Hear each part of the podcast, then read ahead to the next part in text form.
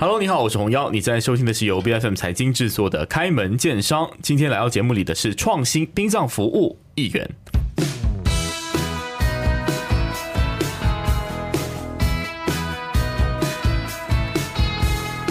议员是一家生命礼仪公司，那说白一些呢，就是帮忙筹办丧礼的一家公司啊。然而呢，不同于其他一些比较大的公司，他们主打的呢是客制化丧礼啊，就是可以按照这个家属或是死者的这个遗愿呢，来去设计丧礼的这个流程。另外呢，他们也有在办一些叫做生前的告别仪式啊，普及生命教育这样子的一个工作。今天非常荣幸，我们欢迎到议员的创办人，我们欢迎永峰。欢迎洪耀，你好，是听众朋友好。议员在三年前创办，然后到现在三年了嘛？那其实可不可以跟大家来分享一下，这三年以来你觉得你们做对了哪些事情？就是一开始应该也没有想到，哎，呃，在可能富贵集团、消防员这种大集团的笼罩下，议员可以这样异军突起。嗯，你你你严重了啦，并没有异军突起。OK 啊，对我们做对选择嘛？我觉得是可能就跟着我们本来想做的事情在发展，然后本来就在传。不是说传统啊，本来就在那个制度底下去学习的嘛，这个殡葬行业。然后，然后，可是，在制度底下就发现了一些可以去调整的部分，which 就是说让它更个性化，然后让这个丧礼更能够贴近这个往生者的故事跟生前的一些生活习惯，这样子。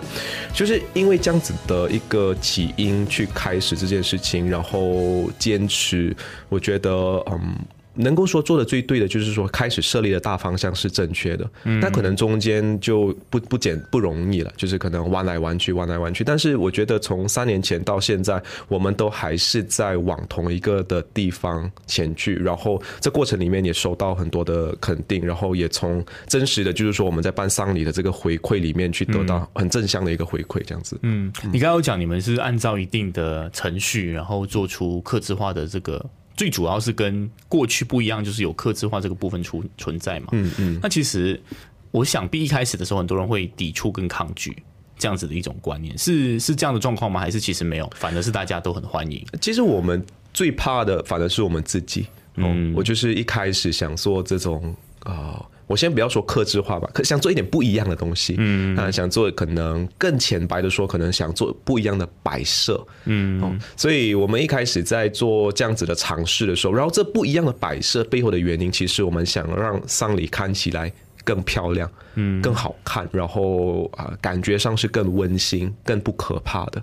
所以在做这样子的调整的时候，其实是我们自己本身很怕，嗯，哦，所以很怕的意思就是说，打个比方，像是可能平常在做丧礼用的水果摆设的方式，它可能就是五粒、五粒、五粒，就五粒苹果、五粒橙这样子的一种摆设方式。哎，结果我们就把它换成就是好像水果盘，好像在家里摆水果盘这样子的方式。所以一开始我们其实很怕会不会被 complain，嗯，哎，结果我们就。摆，我们就带那个水果盘去。哎，可是我们同时也会带以前我们用的盘子去做 stand by 跟准备。嗯，结果发现，嗯，他说从来还没有被投诉过。哦，啊，对，我就觉得马来西亚是很特别的一个环境，就是说大家的接纳度是非常高，当然要合情合理。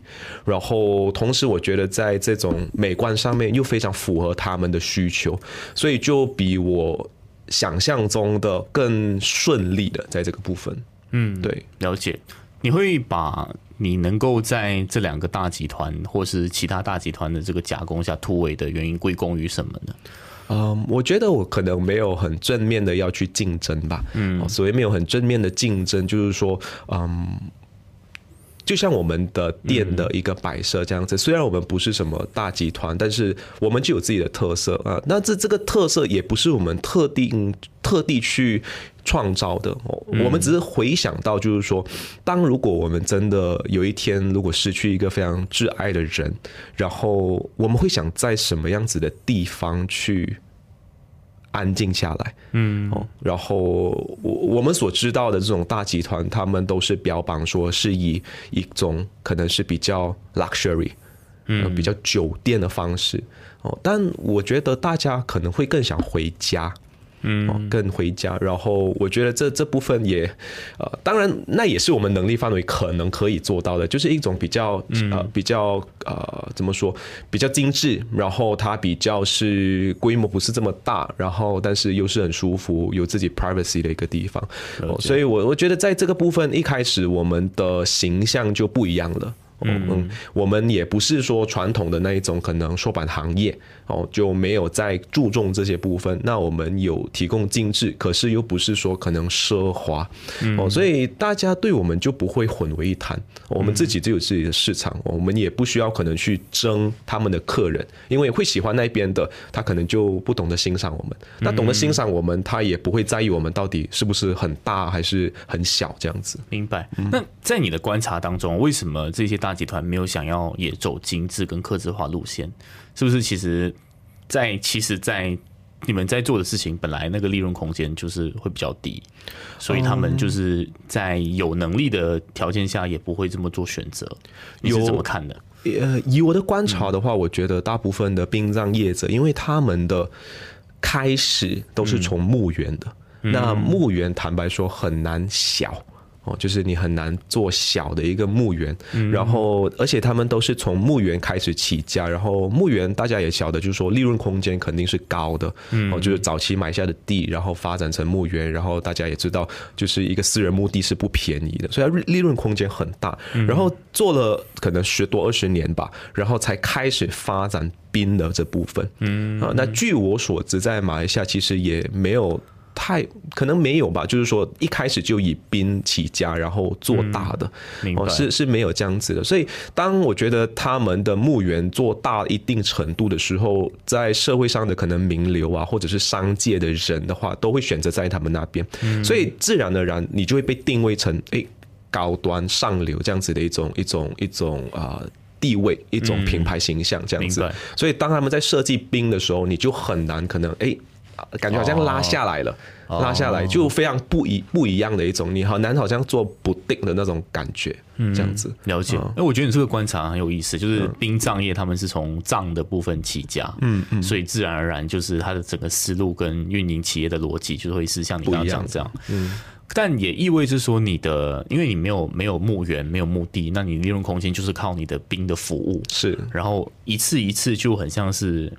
用我不懂用秀来形容，会不会有一点呃太不恰当？但是我要表达的是，它是一个每一次都要重新投入、重新付出，是有点像媒体行业这样。因为我每做一支影片，就是重新的，这支影片好，就这支影片好，是它不会带到下一个。那其实对你们的整个扩张来讲，或是说。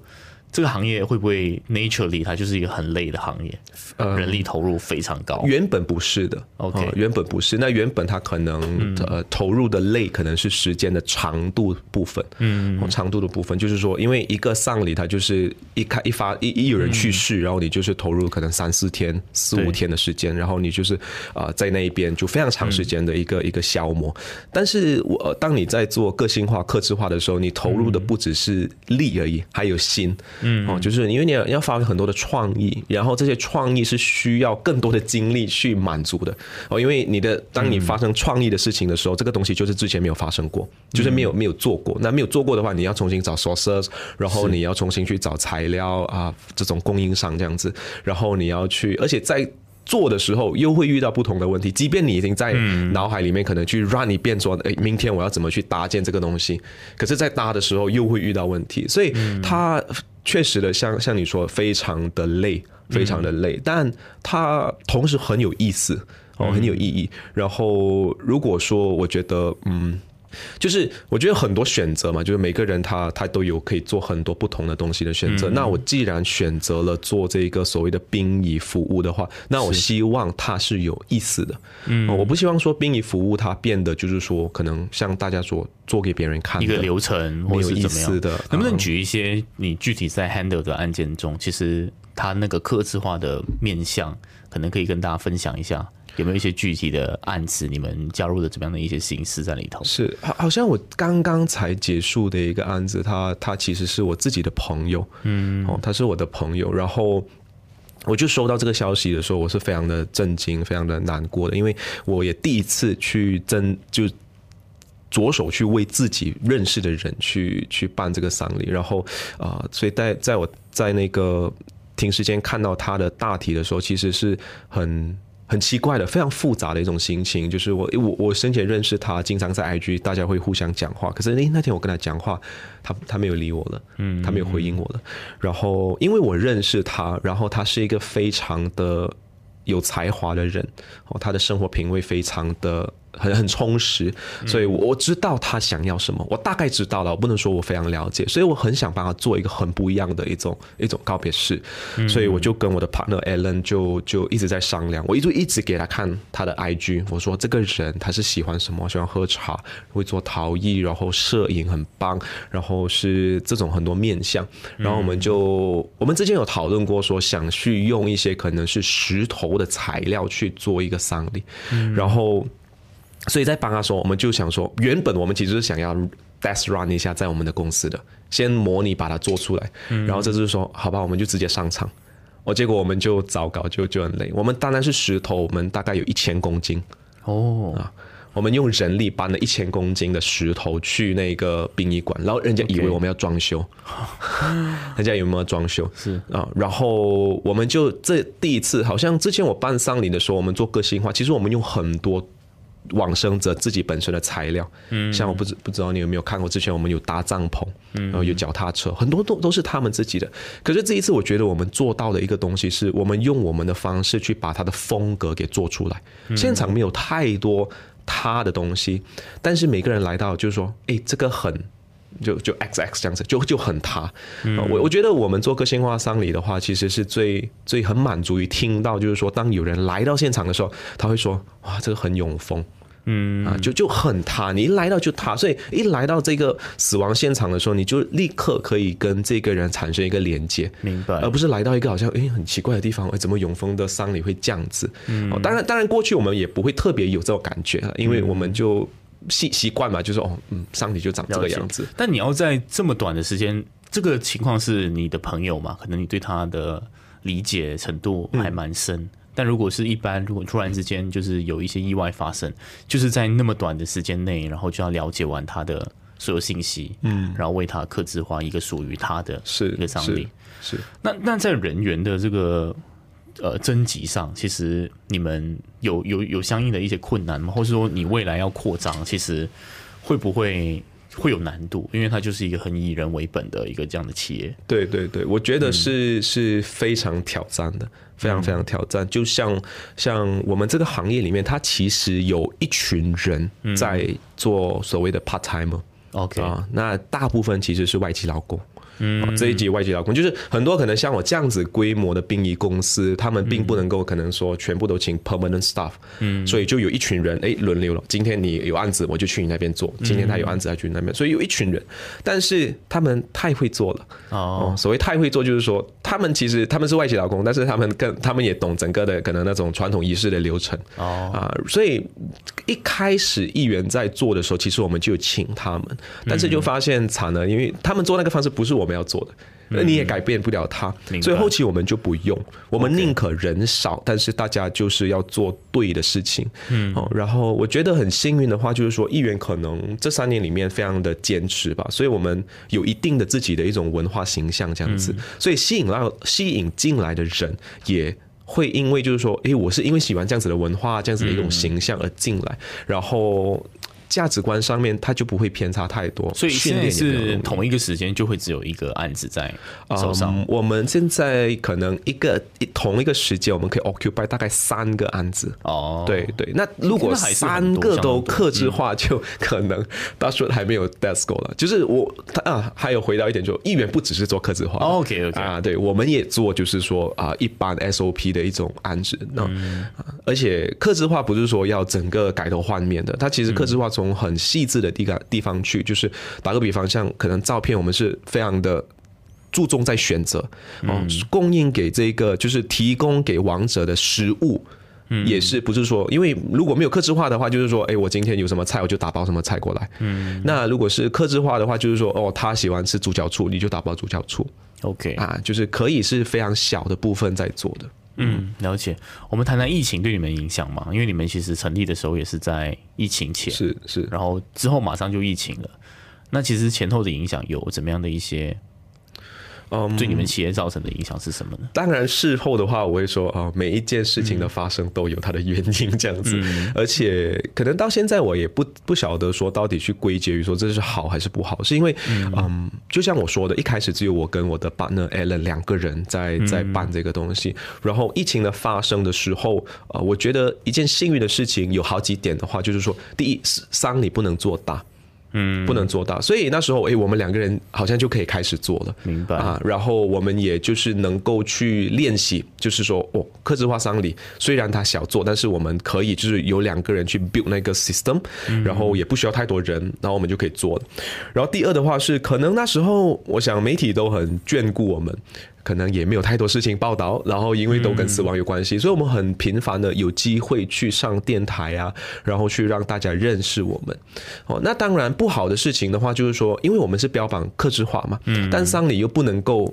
怎么做？就是因为没有人来，所以其实你也没办法发挥哦啊。然后第二点的话，就是那时候我们其实就想要做，一开始我们出场的时候，我们就想要做线下活动，嗯，但是也也不能了，因为因为这个疫情的关系，嗯所以它有利有弊。但是我觉得可能终归的话，可能还是利大于弊吧。嗯，中就是回回。你像其实你们的商业模式试验到现在也是近一年来，可能才更多的办线下的活动，大家人与人的交流也是在这一年当中更是更频繁的这个接触。是明明白。那其实现在的一个服务也好，或是说一些方向都好，你们在疫情当中可能有打稳了基础，那未来的一些方向会是？往哪一个方向发展呢？因为我觉得你们的你们的一个困境在于，如果你们要同时接很多案子，可能像一些大集团的操作，那可能就会很难兼顾跟那个文化品牌的那个形象。那未来的一个方向在扩张上会是哪一个角度呢？我觉得去去增加所谓的。客量这个东西是必要的，哦，是是有一定必要的，但是它可能增加的方向就是说，希望顾客是直接认识我们，是因为认识这个品牌而。选择我们，嗯，而不是可能是透过说像是 agent 的方式。哦，那这是是目前普遍上殡葬行业在做的方式，嗯，哦，所以他可能不太懂你，但是他因为跟这个人很熟，然后这个人极力去推荐这间公司，所以我就选择了他，哦，所以他他的情况有一点不同，我们也有一些就是所谓的介绍人这样子的一种案子，那他可能不太认识议员，所以在操作上的时候，我们可能不是这么的顺利。哦，因为他不知道我们的做事方式，然后啊。他可能就会 expect 不一样的东西，嗯，那那我们希望去增加这个方呃客客量的方式，是希望透过家属是直接认识我们的情况而去增加，这这个是必要一定要走的了。那当然，我们也希望去完善整个服务的体系哦。所谓服务的体系，就是说你能够去接体，你能够去帮这个大体做护理，然后同时你也能够去提供一个好的场地。去给这些家属治伤，我觉得是这是我们目前议员最欠缺的一个一环。我就是我们没有所谓自己的场地能够去提供给家属，我觉得这是对整个服务的呃呃整个服务的一个部分有比较大的一个责。嗯，怎么说呢？扣分吧。明白。扣分。所以你的思路跟逻辑还是从怎么把服务做得更好是的这个方向，然后一切都是以一开始我们讲的冰葬，你是更强调冰的这个面向去做环绕。是是是。对我另外一个也是想问你，因为其实你们的呃你们的专业或是脸书，我在看你们的文案的时候，每一篇都是很催泪的。当然，如果从一个比较这个臭同位的角度，是每一篇的 like 跟 share 都是超多的。就是。你们你们是怎么去构思你们整个品牌的行销？可不可以来分享一下？尤其是在社媒的一些打法上，完完全没有什么在构思的啦。我如果不是因为社交媒体，可能我们走不到现在哦。因为就像我刚刚说的，呃，殡殡仪行业它是很靠介绍，嗯，第一，然后第二的话，它可能是非常的靠说。当地人对你的认识，嗯，然后或者是可能你是一个经营很久的一种家族事业，嗯，所以我们都不具备以上所有的条件，哦，所以也就是说，我们其实是很难有客人的，非常难。它不是像你开一个咖啡，你打一打广告，大家可以好奇来 test 一下、吃一下就来了啊。我们很难，我们很难。所以，但是当我那时候非常幸运，就是说我们做第一个案子，然后我把这个案子非常珍惜，然后也就很就自己在那边感动，然后把那个故事给写出来。哎，他有人 share。嗯嗯，然后大家是愿意去看这个东西，然后我觉得那个东西很感动，是因为可能大家也不太谈这件事情，嗯嗯，就是说可能丧礼过后，大家就默默把这件事忘记哦。是，那今天有一个人好像去把这个故事给写出来的时候。嗯，可能同时间也满足大家一个好奇，然后同时间有一些共鸣的部分，然后我们就是一直在做这件事情。嗯，这是你们服务的之一，还是你个人的？一开始的话，完全是我个人的一种 一种啊呃，你说需求吗？也也是可能唯一的方法吧。我想说，我抒发一下的。对，我想怎么去让别人认识我们？我不想只是说哦，议员的服务很好这样子哈。我就想说，就透过实际的实际，我们怎么去做这件事情，然后。由你们来看吧，到底好或不好？然后他，我我发现是可以的，哦，可以的。然后，哎，刚才你问什么了？就他现在已经成为一种付费服务吗？还是没有？没有，还是没有。可是我就遇到一些可能比较尴尬，因为我不是每一个都写啊啊，而且我因为我非常慢，我写非常慢，所以我有时候过了很久我才慢慢写出来。然后我就遇到一些客人，他就是说，我说，哎，永峰，你会写我妈妈哦，这样子啊，我就很压力，就是说惨了，我这样说，好像一定一定要写这样子。各位听众也好，观众也好，去看议员的那些文案，真的是超催泪，然后每一篇都是。动辄几千个 like 我看到有一个是跟这个土崩案件有关，四万多个。当然我这样讲真的是感觉我真是一个完全没有良心的商人啊！但是我要强调的是，他的那个文笔跟文字，嗯，其实是连接很多观众很多情绪。而且我觉得有一个面向，就是因为你刚才我讲了一个部分，就是过去很多的冰上行业可能都是靠熟人或是一个大品牌来建立信任。其实这个行业应该是最稀缺就是信任。然后你的一个。你的一个出路或者做法，是你通过你的文字跟社媒的宣传，在那边建立很多信信任。对，是了解。未来跟现在的状况是，很多会有有族同胞来征询你们的服务吗？这个是你们会想要啊？在法律上是不能的啊。对对，因为回教徒的话，他必须交回给所谓的回教堂去去做这件事情，所以我们应该没什么机会能够服务到这这群人。对，嗯嗯，理解理解。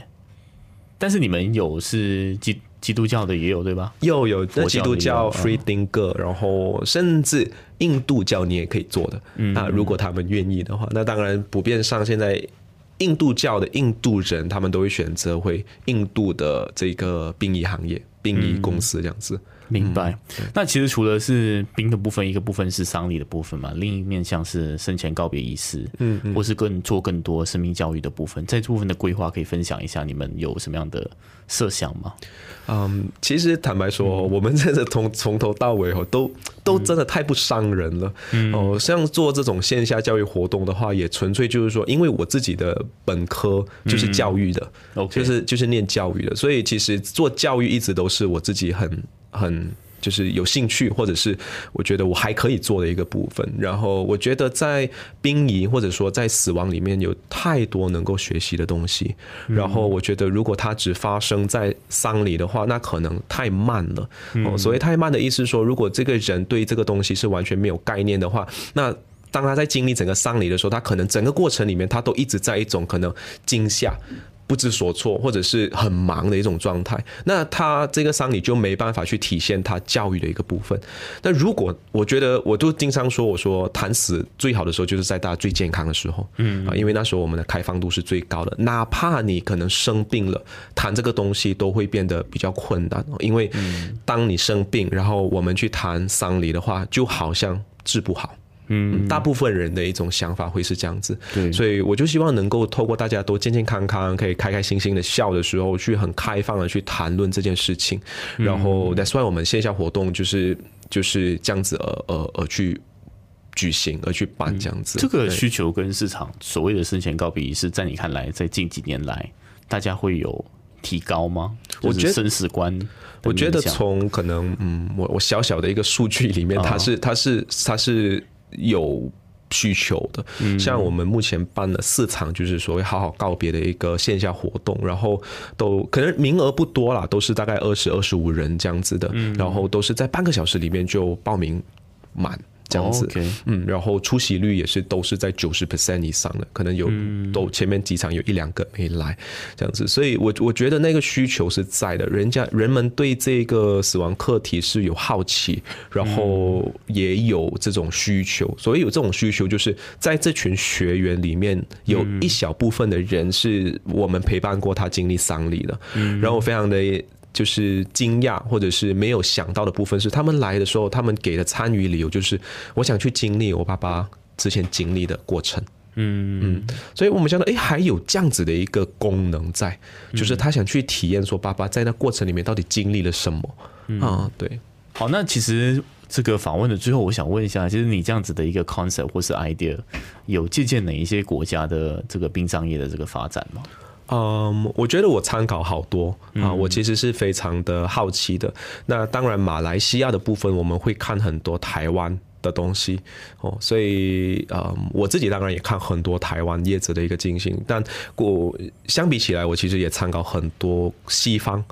西方的一些像可能他们甚至细到就是说在文案的部分怎么去怎么去操作，我都有看了一些西方的部分。然后我觉得发展的部分就是说，像之前我们有提到嘛，大家大部分都是以账为主先开始发展，然后有一定的资金、一定的规模之后开始发展兵。那当然在台湾也有说以兵为主的哦。那他们之所以能够迅速发展起来，靠的也是说跟政府的一个配合。嗯，我觉得在马来西亚这部分就很难去。去模仿，因为我们我我觉得啦很难，就是他们所谓跟政府的合作，就是说在医院设殡仪馆，嗯啊，所以医院的案子就自然很容易就去了他们那一边，哦，他们那那是以这样子的方式，哦，所以我我觉得我们的话，嗯。我们需要去就开创自己的一个一个一个道路了，嗯，特别是可能现在的情况，我即便说我到台湾的时候跟叶子在聊，他们都说。I mean，我不是我不是在讲骄傲的话，他们就说：“哎，你们走在我们前面啊，在某一些部分，在某一些部分，因为马来西亚好玩的地方是我们的开放性足够大。像在台湾，他们单一的时候，单一种族、单一民族，他们很难哦，太多这种固有的一种想法在绑架着他们了。对，因为丧礼很多时候，老实说，完全遵照家属或死者意愿，他们很难不不可避免的会被整个出席的人的眼光给。绑架。在台湾是。在台湾是。嗯嗯嗯，在我觉得在台湾，甚至可能我们看靠近一点，在新加坡，嗯，新加坡比我们想象的还要封闭耶，在丧礼这部分，嗯啊，就是说他们也不能够。我不晓得，因为这个部分是双方的，就是我叶子，我会觉得，哎，我很难去，哎，不能这样子做的啦，我这样子做会家属一定会不喜欢的，是是，所以永远就没有去踏出那一步。啊。我们那时候也是这样想，就像我刚才一开始跟你分享，我也会带回我一个 backup 的东西去。啊，但是我我试下去踏出来，但是你你会发现，只要那个东西它是合情合理，而且是更符合现代人的话。它是可以被接受的，嗯。嗯，对，好了解，非常谢谢你永峰先来跟我们分享这个殡葬行业的其中的一些行业的内幕啊，还有就是你们怎么样去经营这一块，非常谢谢你。开不见商是 B F M 财经制作的节目，您可以在财经的官网财经到卖 B F M Line 或是最新版本的 B F M A P P 以及各大的播客平台收听到我们的节目。这个节目每周一周二早上十点准时更新，更多精彩内容呢，欢迎您到这个 Facebook、Instagram、LinkedIn、TikTok 以及 YouTube 搜寻财经的财，今天的开门见山，我们下期见。